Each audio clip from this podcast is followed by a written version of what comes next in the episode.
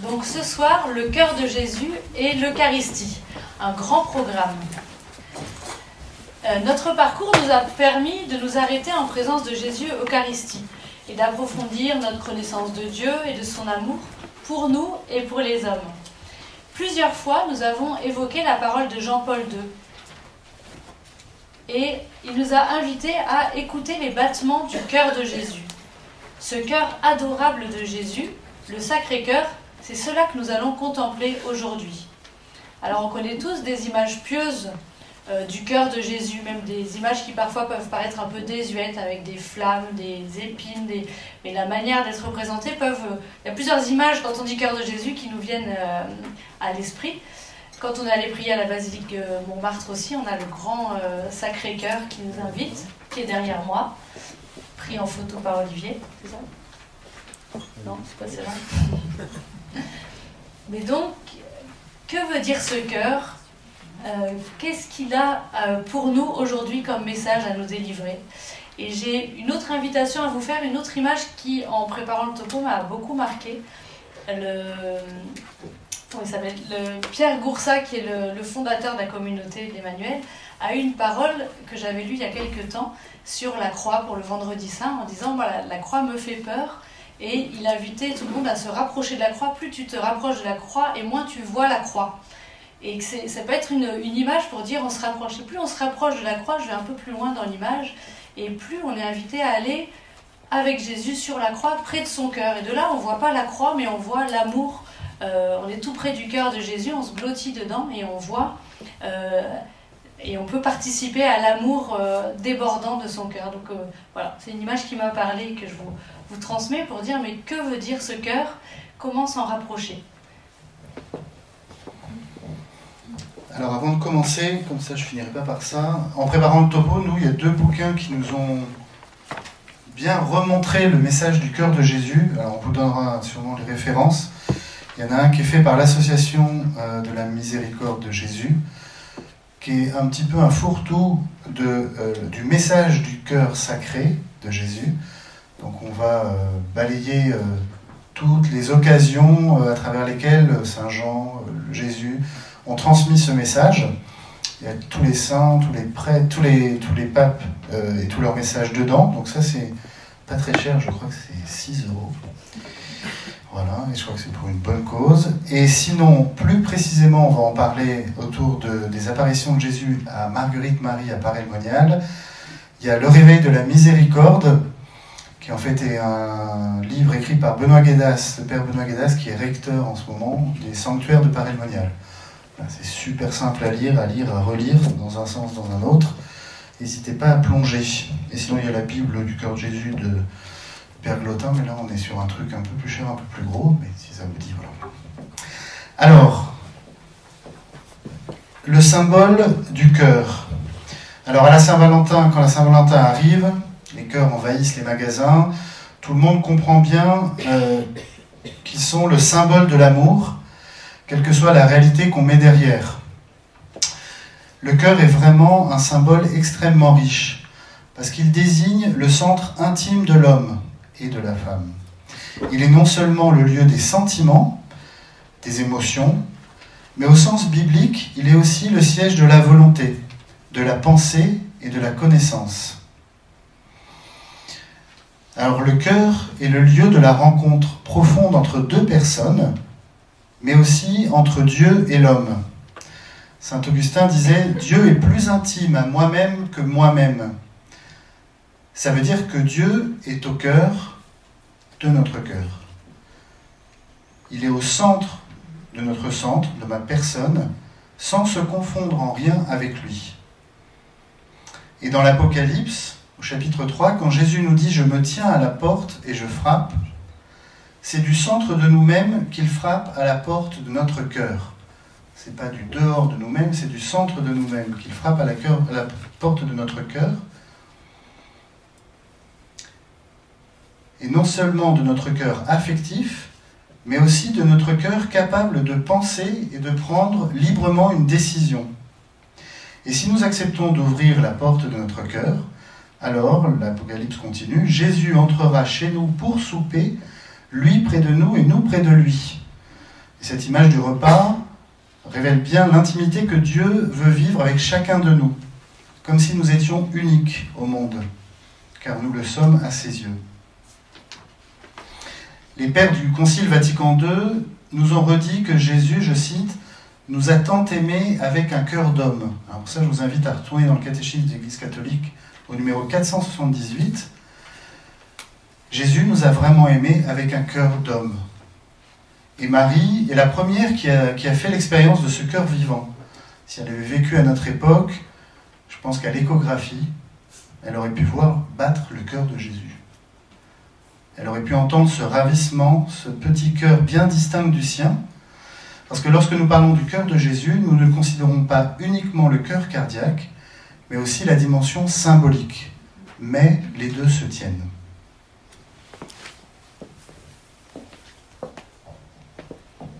Et pour ça, pour euh, illustrer justement ce propos, et dire que le cœur, c'est aussi le cœur bien réel, je pense que vous avez tous entendu parler des miracles eucharistiques qui ont euh, jalonné l'histoire de l'Église. Et en, lisant, en relisant un petit peu ces miracles eucharistiques, c'est quand même assez incroyable. Le plus ancien, c'est du 7e siècle et c'est à Lanciano, en Italie. Euh, un moine célèbre la divine liturgie. C'est un moine de, l'ordre de Basile, de Saint Basile, mais il avait des doutes sur la présence réelle et au moment de la consécration, son hostie, l'hostie, se transforme en chair et le vin en sang.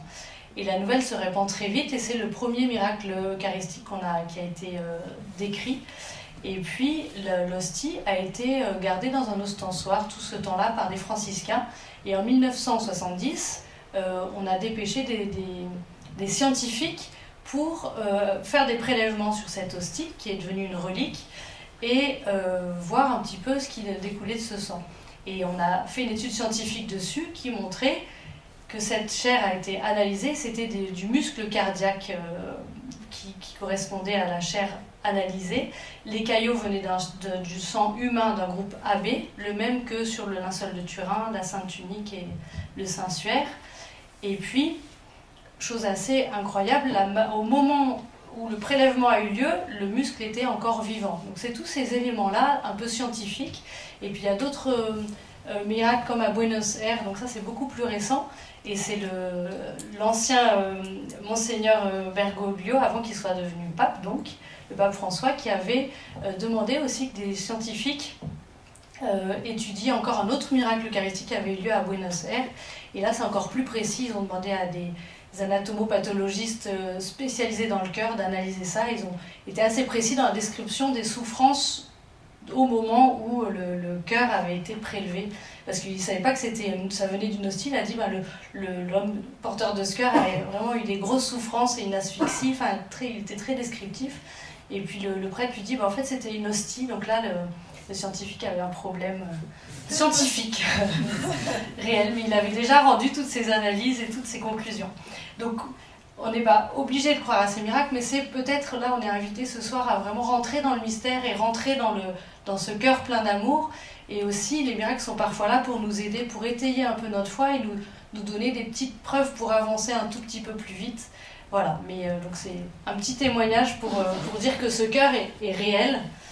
Et il y a aussi le cœur symbolique, bien sûr. Alors du coup, revenons maintenant à la dimension symbolique du cœur. Alors juste trois petits points. Premièrement, le cœur symbolise le mystère de la personne dans son unité intérieure, dans son intimité, dans tout ce que l'on a en soi. Et en ce qui concerne Jésus, on vise ainsi le mystère de sa personne divine, Fils de Dieu, ayant pris pleinement notre nature humaine, le mystère de l'union de la nature divine et de la nature humaine de Jésus. Deuxièmement, le cœur symbolise l'amour. Alors il ne vise pas uniquement le sentiment amoureux. En effet, donner son cœur, c'est remettre sa vie à celui qu'on aime ou celle qu'on aime. Et puis Pie XII, c'est toujours au numéro 478 du, du CEC, écrit cela Le, le cœur sacré de Jésus est considéré comme le signe et le symbole éminent de cet amour que le divin Rédempteur porte sans cesse au Père éternel et à tous les hommes sans exception. On a vraiment ce cœur, lieu d'une rencontre entre Jésus et son Père et entre Jésus et les hommes. Et dernièrement, enfin, le cœur de Jésus a une place toute centrale dans l'événement de la Passion, dans l'histoire de notre salut.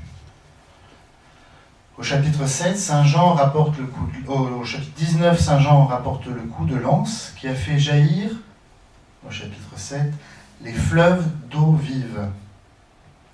Et lors de la fête du Sacré-Cœur, la préface dit De son côté transpercé, laissant jaillir le sang et l'eau, il fit naître les sacrements de l'Église, le baptême et l'Eucharistie, pour que tous les hommes attirés vers son cœur viennent puiser la joie aux sources vives du salut. Cette source vive du salut qui nous donne la vie et la joie, bah, c'est l'Esprit Saint en personne qui jaillit du Christ crucifié comme de sa source. Et le cœur de Jésus transpercé apparaît ainsi comme un résumé de l'acte à la fois qui nous sauve et en même temps du salut qui nous est acquis. Il n'est donc pas surprenant que Jésus lui-même, dans ses apparitions à Marguerite Marie, on verra un peu plus tard, ait associé son cœur au, et là je le cite, au sacrement d'amour qu'est l'Eucharistie. Et d'autre part, à travers l'Eucharistie, Jésus donne véritablement la vie à son Église. Le cœur de l'Église, c'est l'Eucharistie.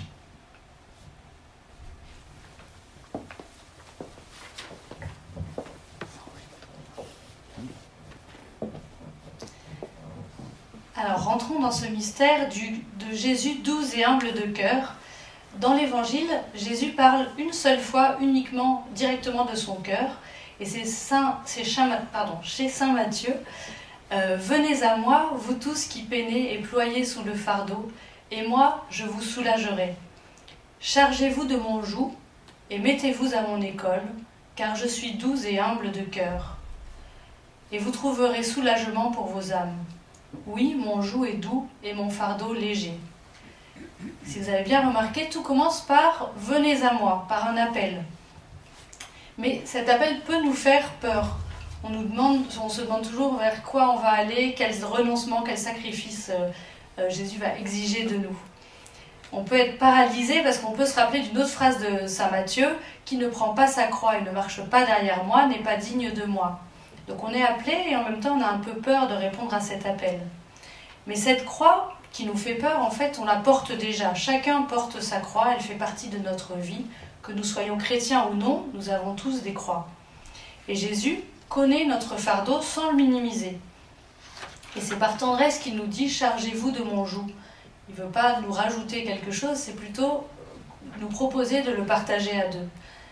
Et ce n'est pas non plus le joug de la loi qui pesait sur les juifs par des nombreuses règles à respecter, mais c'est vraiment un joug d'amour qui nous relie à lui. Et euh, il nous redonne cette image du joug par lequel on liait deux animaux euh, pour diminuer de moitié la charge à porter. Ainsi, unis à Jésus par l'amour, sous ce même joug qui est amour, il nous aidera à porter ce fardeau sous lequel nous ployons. Bien sûr, par magie, notre vie ne devient pas hyper facile, nos enfants super gentils, euh, nos problèmes de chômage, de maladie envolés, mais on est épaulé sur notre route. Euh, et c'est ce qui est très important. Comme euh, Jésus a dit à Sœur Faustine, tu ne seras pas seule, je suis toujours et partout avec toi, blotti sur mon cœur, tu n'as rien à craindre.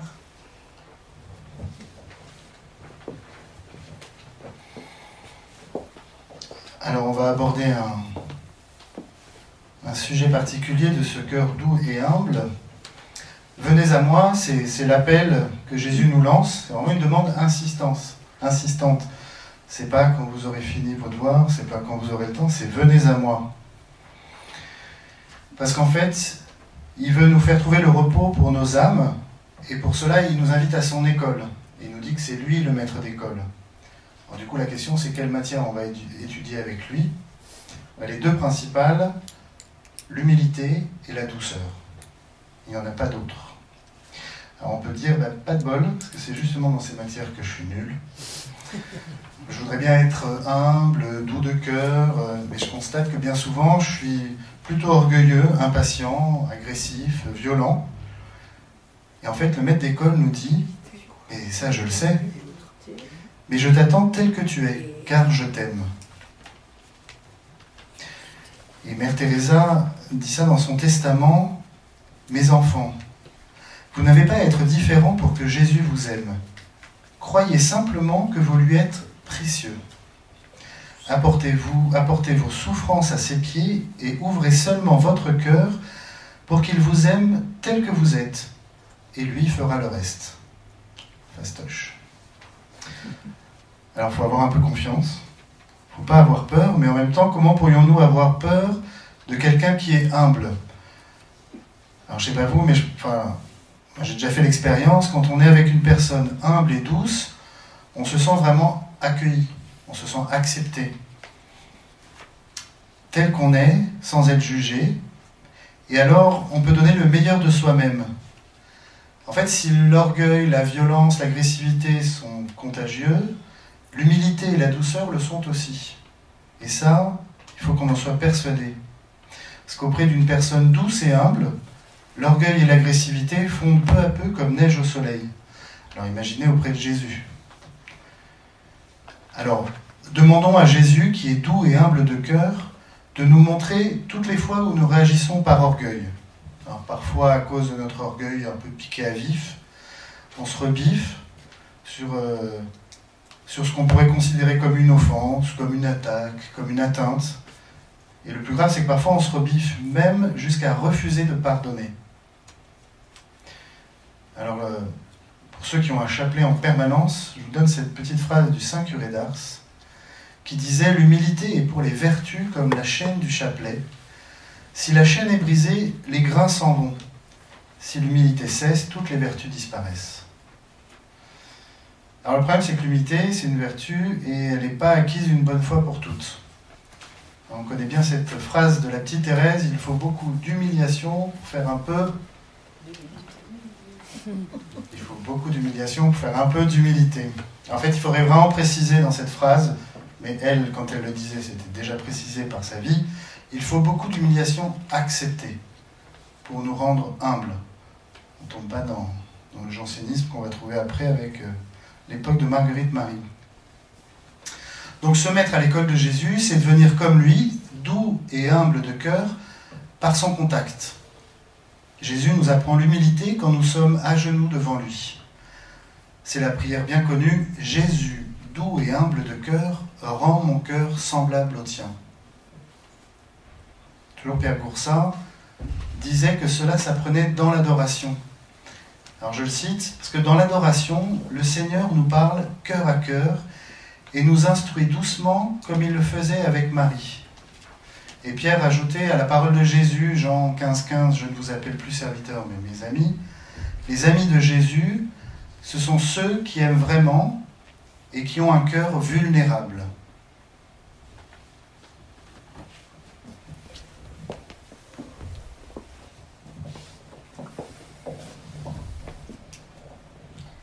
Alors, qu'est-ce qu'un cœur vulnérable? Ce n'est pas un cœur qui s'apitoie seulement sur lui-même, c'est un cœur qui se laisse blesser par la souffrance de l'autre. L'Église, je ne sais pas si vous vous rappelez, le récit de la Pentecôte, à la fin du discours de Pierre, euh, on entend la réaction directe des auditeurs. Que toute la maison d'Israël, je cite donc, que toute la maison d'Israël le sache donc avec certitude, Dieu l'a fait Seigneur et Christ, ce Jésus que vous avez crucifié. D'entendre cela, ils eurent le cœur transpercé. Quand Jésus était en croix, à la vue de tous, la plupart des spectateurs étaient restés indifférents. De même, à la Pentecôte, les paroles de Pierre n'avaient pas suffi à transpercer les cœurs. Et c'est vraiment à ce moment-là l'Esprit Saint lui-même qui vient révéler à chacun son péché, sa part de complicité dans la mort de Jésus. Et donc, on s'aperçoit qu'on a le cœur transpercé. En effet, nous dit le pape Jean-Paul II dans l'encyclique Dominum et Vivificantem, seul l'Esprit Saint qui sonde les profondeurs de Dieu peut nous saisir et nous faire saisir, pardon, peut nous faire saisir le mal du péché dans toute sa douloureuse réalité d'offense à Dieu et dans notre refus de son amour. Dieu est parfait, ce qui exclut normalement en lui toute souffrance provenant de manque ou de blessure. Dieu, il lui manque rien.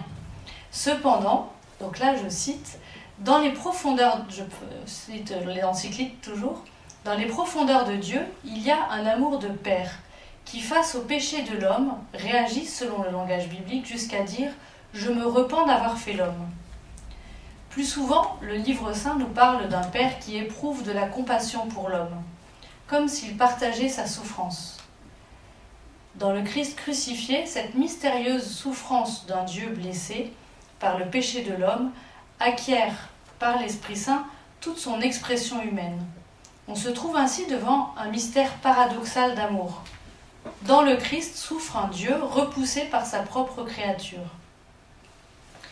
Quand nous contemplons le cœur transpercé de Jésus et les blessures qui lui ont été, infligées, nous voyons la souffrance de Dieu concrétisée dans l'humanité de Jésus.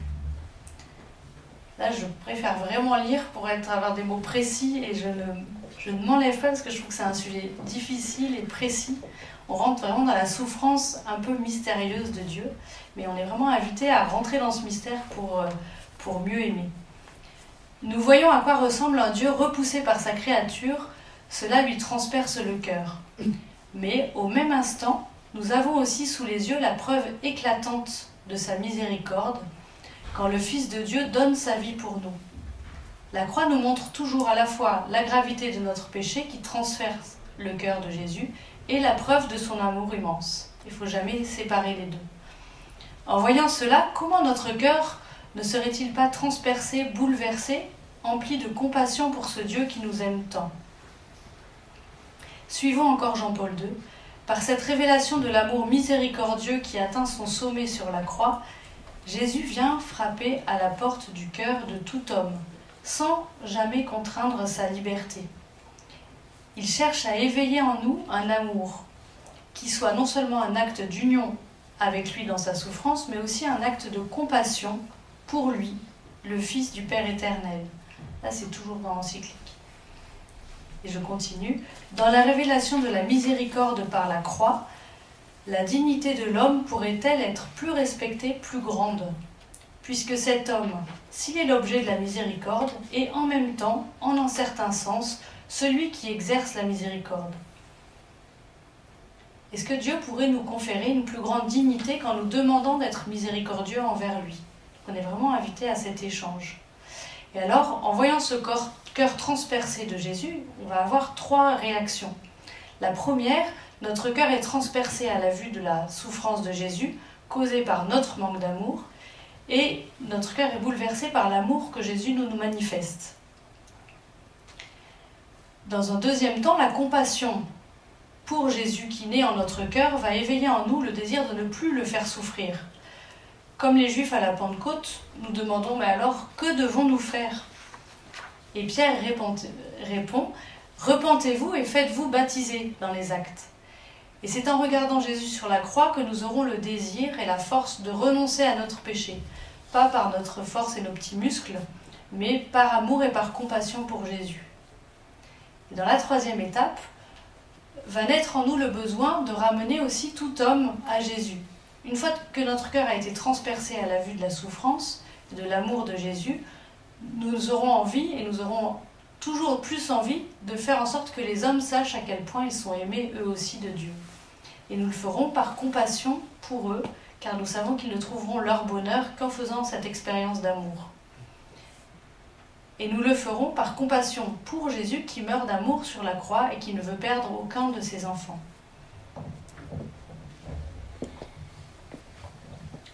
Alors cette, compassion réciproque, cet échange d'amour, va plonger dans les apparitions de Marguerite Marie je ne sais pas si tout, le monde situe paray le en Bourgogne. Et ça s'est passé au XVIIe siècle, un siècle un peu marqué par la peur de Dieu. On est en plein jansénisme. Et puis même en cette période, c'est vraiment une époque de pratique occulte à Paris très intense, et qui déchire même la cour du roi. Et en juin 1675, Jésus est apparu en personne pour rappeler la vérité fondamentale de son amour pour les hommes, à l'époque amour trop oublié, et je rajouterais amour euh, qui se refroidit de plus en plus. Et c'est pour ça qu'on est très concerné aussi. Il révéla à Sainte Marguerite Marie, donc une religieuse de la Visitation, une visitandine à Paray-le-Monial, son cœur brûlant d'amour. Ainsi, il nous a rappelé que dans le Christ, Dieu a vraiment assumé un cœur de chair. Il n'a pas seulement un cœur divin riche en miséricorde et en pardon, ça Jésus remettra une couche avec Sœur Faustine après, mais il a aussi un cœur humain capable de toutes les vibrations de l'affection. Moi, j'ai dû relire un peu le message du cœur de Jésus pour ressentir les vibrations de l'affection de Jésus pour moi. Mais c'est vraiment le, message principal de ces apparitions. Alors, il y a trois grandes, trois grandes apparitions à Marguerite Marie, on va les parcourir. Et Jésus, même dans ses apparitions, fait preuve d'une pédagogie dans ces trois euh, rencontres avec Marguerite Marie. Lors de sa première apparition, Jésus dit à Marguerite Marie, voilà, Mon divin cœur est si passionné d'amour pour les hommes, et pour toi en particulier, que ne pouvant plus contenir en lui-même les flammes de son ardente charité, il faut qu'il les répande par ton moyen. C'est beau les déclarations d'amour au XVIIe siècle, c'est bien écrit. Sainte Marguerite Marie représente chacun de nous. Quand Jésus lui dit mon cœur est si passionné d'amour pour toi en particulier. Parce que dans l'adoration, j'arrive à prendre conscience que le cœur de Jésus est passionné d'amour pour moi en particulier. Et après nous avoir redit qu'il nous aimait passionnément, Jésus nous demande aussitôt de l'aider à répandre les flammes de son amour. Il a choisi Marguerite Marie comme un instrument pour attirer des cœurs à son amour. Et aujourd'hui, c'est nous qui choisissons pour continuer d'attirer des cœurs à cet amour. Il compte vraiment sur nous, il a besoin de nous. Alors, on va se mettre au travail. Le pape Jean-Paul II, quand il est venu à Paray-le-Monial en 86, a demandé qu'on rende un culte fidèle au Sacré-Cœur, car c'est auprès du cœur du Christ que le cœur de l'homme reçoit la capacité d'aimer. Si mon cœur bat, c'est grâce à Dieu, si mon cœur aime, c'est grâce au cœur du Christ. Dans l'adoration, nous faisons l'expérience qu'auprès de l'Eucharistie, nous recevons la capacité d'aimer. Nous sommes irradiés d'amour. Notre cœur est trop petit pour le garder pour nous. En effet, le cœur de Jésus bat dans l'hostie consacrée. Et à Marguerite Marie, Jésus parle indifféremment de son cœur et du sacrement d'amour. C'est ses propres mots. Alors qu'elle adorait le Saint-Sacrement, une deuxième fois, Jésus apparut à Marguerite Marie et en lui montrant son cœur, il lui dit, voilà ce cœur qui a tant aimé les hommes qu'il n'a rien épargné jusqu'à s'épuiser et se consommer pour leur témoigner son amour. Et pour reconnaissance, je ne reçois de la plupart que des ingratitudes, par les froideurs et les mépris qu'ils ont pour moi dans ce sacrement d'amour. Et c'est même à ce moment-là que Marguerite Marie va souhaiter que son cœur soit enflammé du cœur de Jésus. Et Jésus va prendre son cœur, le mettre dans le sien et lui rendre. Et une autre fois, Jésus lui dit en parlant de l'Eucharistie, cette phrase que nous avons déjà citée au, premier chapitre, et qui correspond à ce que nous essayons de vivre dans cette école d'initiation à l'adoration eucharistique, Jésus dit J'ai soif mais soif d'une soif si ardente d'être aimé des hommes au Saint-Sacrement, que cette soif me consume. Et Jésus ajoute, et je ne trouve personne qui s'efforce selon mon désir pour me désaltérer en rendant quelques retours à mon amour. Alors encore une fois, avant d'aller rencontrer d'autres hommes, le Seigneur a besoin de nous dans l'adoration.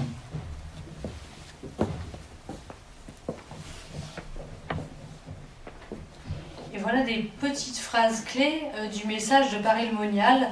Il y en a sûrement que vous connaissez par cœur, euh, où Jésus réaffirme son amour pour nous. Donc il mon cœur est passionné d'amour pour les hommes. Je ne peux plus contenir les flammes de mon amour. Je veux répandre ces flammes par ton moyen. Il faut se sentir concerné par le ton moyen. J'ai une soif ardente d'être aimé des hommes au Saint-Sacrement.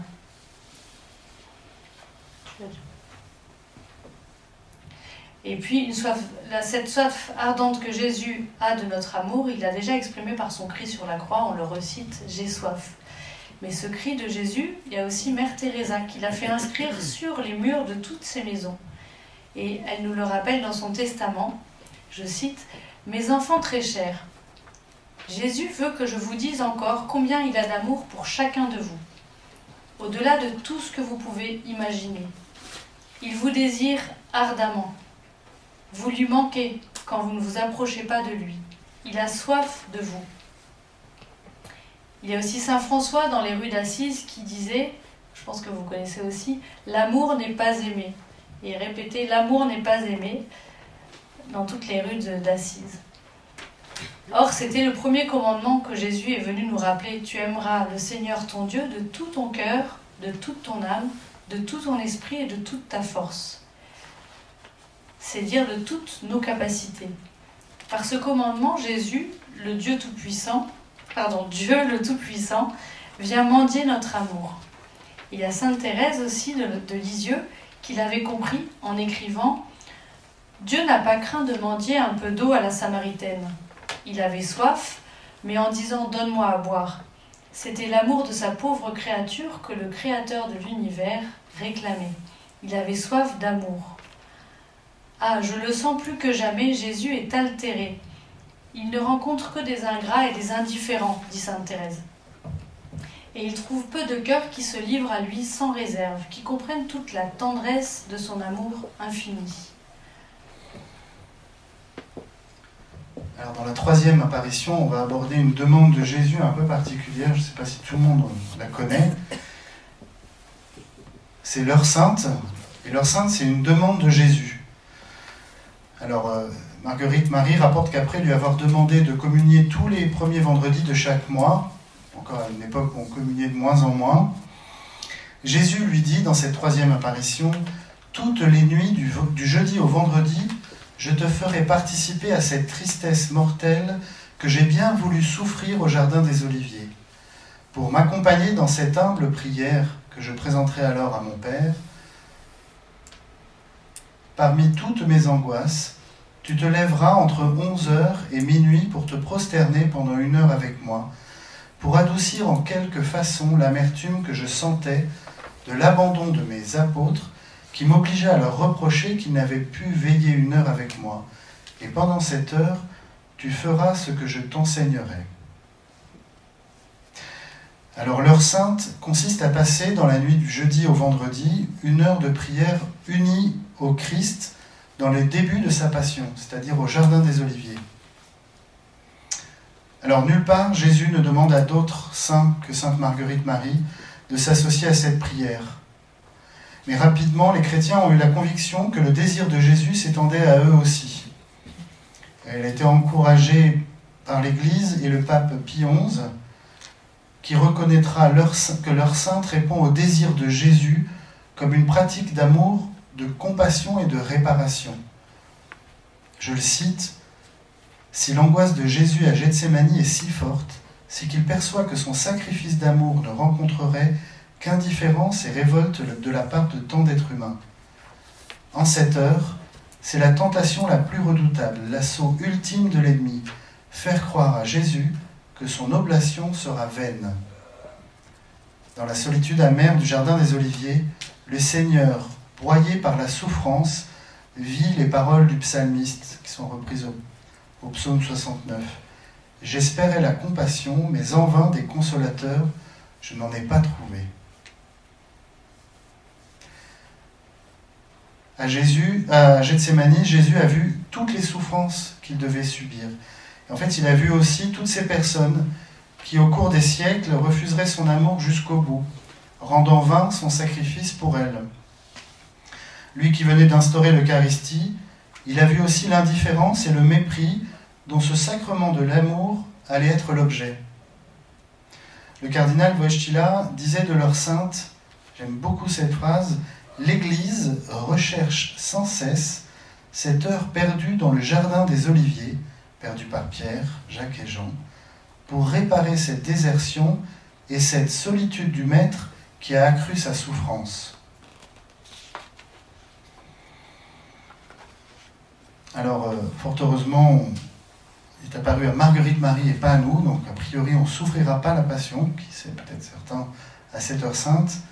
Mais cette heure sainte, c'est une façon de consoler le cœur de Jésus, quand même en partageant l'angoisse de la solitude traversée à cette occasion. alors que se profile le drame de la crucifixion.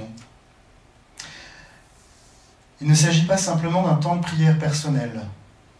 Il s'agit plutôt d'une prière structurée autour de la méditation du mystère de l'agonie du Christ, de sorte que nous soyons présents de cœur, là même où les apôtres, accablés de fatigue, n'ont pu trouver la force de veiller une heure avec lui.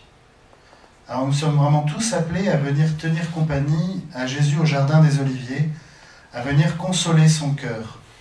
Devant l'adoration idéalement, mais ça se pratique très bien au pied du lit, nous dit euh, le recteur des sanctuaires. Voilà. Consoler Jésus dans l'adoration.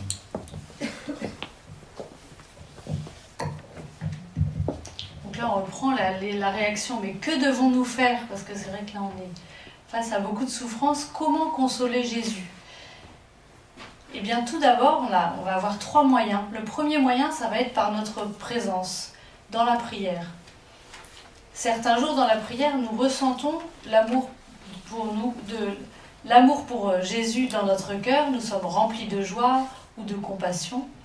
Mais souvent, ou parfois, ça dépend des, gens, nous ne ressentons rien du tout.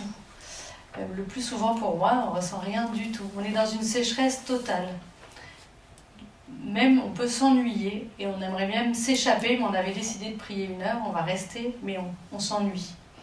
D'autres fois, nous dormons comme Pierre, Jacques et Jean. Dans ces périodes de sécheresse, qui peuvent durer très longtemps, des mois, voire des années, nous pouvons être tentés d'abandonner la prière. Mais c'est là que Jésus nous supplie de rester. Il veut être désiré, recherché pour lui-même. Pas simplement pour un effet, c'est bien, je suis bien dans la prière, mais vraiment pour lui-même, pour un amour gratuit. Et il nous dit, viens à moi, veillez avec moi, j'ai besoin de vous. J'ai soif de votre amour. Et consoler Jésus, c'est pas seulement avoir de grands sentiments de compassion envers lui, c'est aussi et surtout rester avec lui, lui tenir compagnie, même si nous ne ressentons rien du tout. Dans ces temps de sécheresse absolue, le simple fait de demeurer physiquement dans l'Église, c'est déjà une prière. Il y a une, phrase de Sainte Thérèse d'Avila qui est drôle, elle disait que dans ces moments-là de sécheresse, nous sommes comme des statues dans l'Église. Elles ne font rien, mais leur présence à elles seules glorifie Dieu. Donc on peut rester des statues devant l'adoration, c'est déjà très bien. Sainte Thérèse conseillait aussi de méditer la passion de Jésus pour raviver l'amour dans leur cœur. À ces heures, nous continuons notre adoration à travers la prière personnelle aussi chez nous. Il faut aussi veiller à éviter tous les motifs de distraction que nous avons à combattre encore plus chez nous, les mille choses qu'on pourrait faire bien plus intéressantes que rester là comme une statue. Donc ça, c'était la première euh, moyen de consoler Jésus, c'est notre simple présence dans la prière. La deuxième, on va consoler Jésus par la prière, mais on, pouvait, on peut aussi lui renouveler notre confiance. La confiance en lui, la confiance envers sa miséricorde, en venant se réfugier en lui. Donc pas seulement être présent, mais même faire un, mouvement vers lui en allant trouver refuge auprès de lui. Comme Dieu le Père le disait à Sainte Catherine de Sienne, je cite, Votre refuge doit être le Christ crucifié, mon Fils unique. C'est dans la plaie de son côté que vous devez vous réfugier. Demeurez là. Vous y goûterez le sentiment d'amour en cette nature humaine et ma nature divine. Dans ce cœur ouvert, vous trouverez la charité envers moi et envers le prochain. Donc consoler Jésus, c'est aussi lui dire et lui redire, Jésus, je crois en ton sacrifice pour moi et pour tous les hommes. Jésus, je te remercie de tout ce que tu as fait pour moi. Jésus, je te demande pardon de tous mes refus de t'aimer et d'aimer mes frères. Jésus, j'ai confiance en toi, j'attends tout de toi. Nous pouvons aussi lui redire les mots de Sainte Marguerite Marie.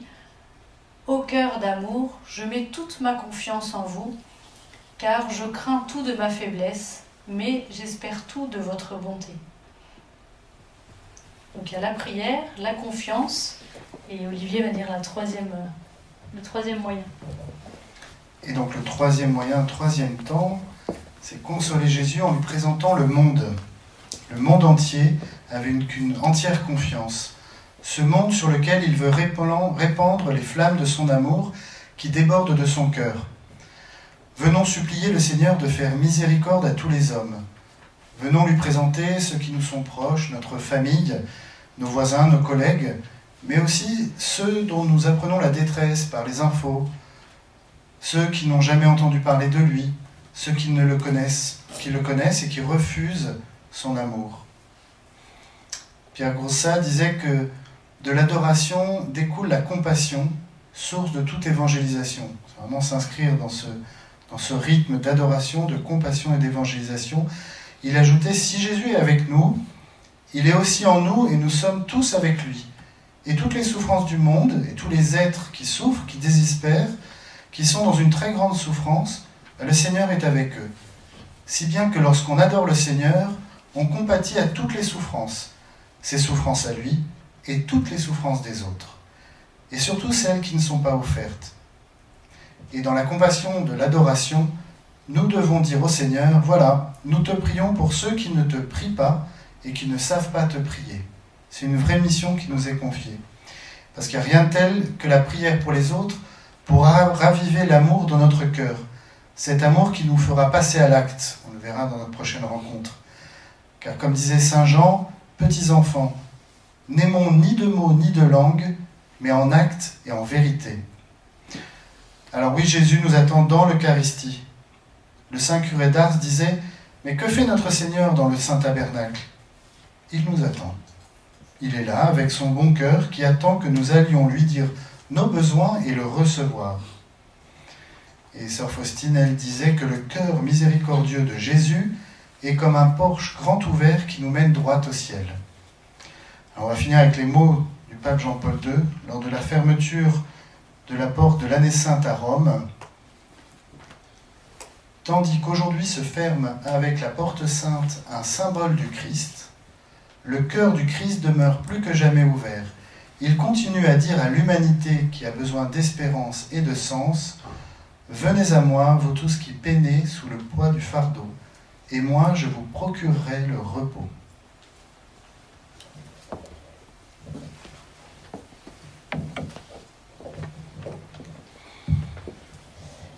En, guise de conclusion, on va vous donner quelques petits euh, conseils pratiques pour l'adoration qui va suivre et euh, plus spécifiquement euh, tourner sur le cœur de Jésus. On vous invite à vous remettre en présence de Dieu et puis redire des petites phrases comme Jésus, je crois que tu es vraiment là. Jésus, je t'aime et je t'adore. Jésus, je crois que ton cœur bat dans cette Eucharistie. Jésus, tu as soif de mon amour et de celle de tout homme. Celui, pardon, de tout homme. Jésus, pardonne-moi mon manque d'amour et apprends-moi à aimer.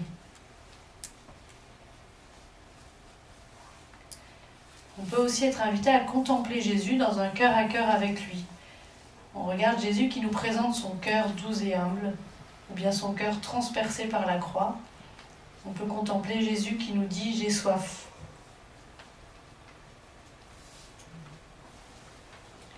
Nous pouvons relire, méditer, nous approprier le message de Jésus à Marguerite Marie, notamment en laissant résonner la phrase Mon cœur divin est si passionné d'amour pour les hommes et pour toi, chacun de nous, toi en particulier, que ne pouvant plus contenir en lui-même les flammes de son ardente charité, il faut qu'il les répande par tout moyen. Et aussi une autre phrase que vous connaissez probablement, Jésus doux et humble de cœur rend mon cœur semblable au tien. Et puis euh, je voulais vous proposer une petite image pour euh, finir de finir la conclusion.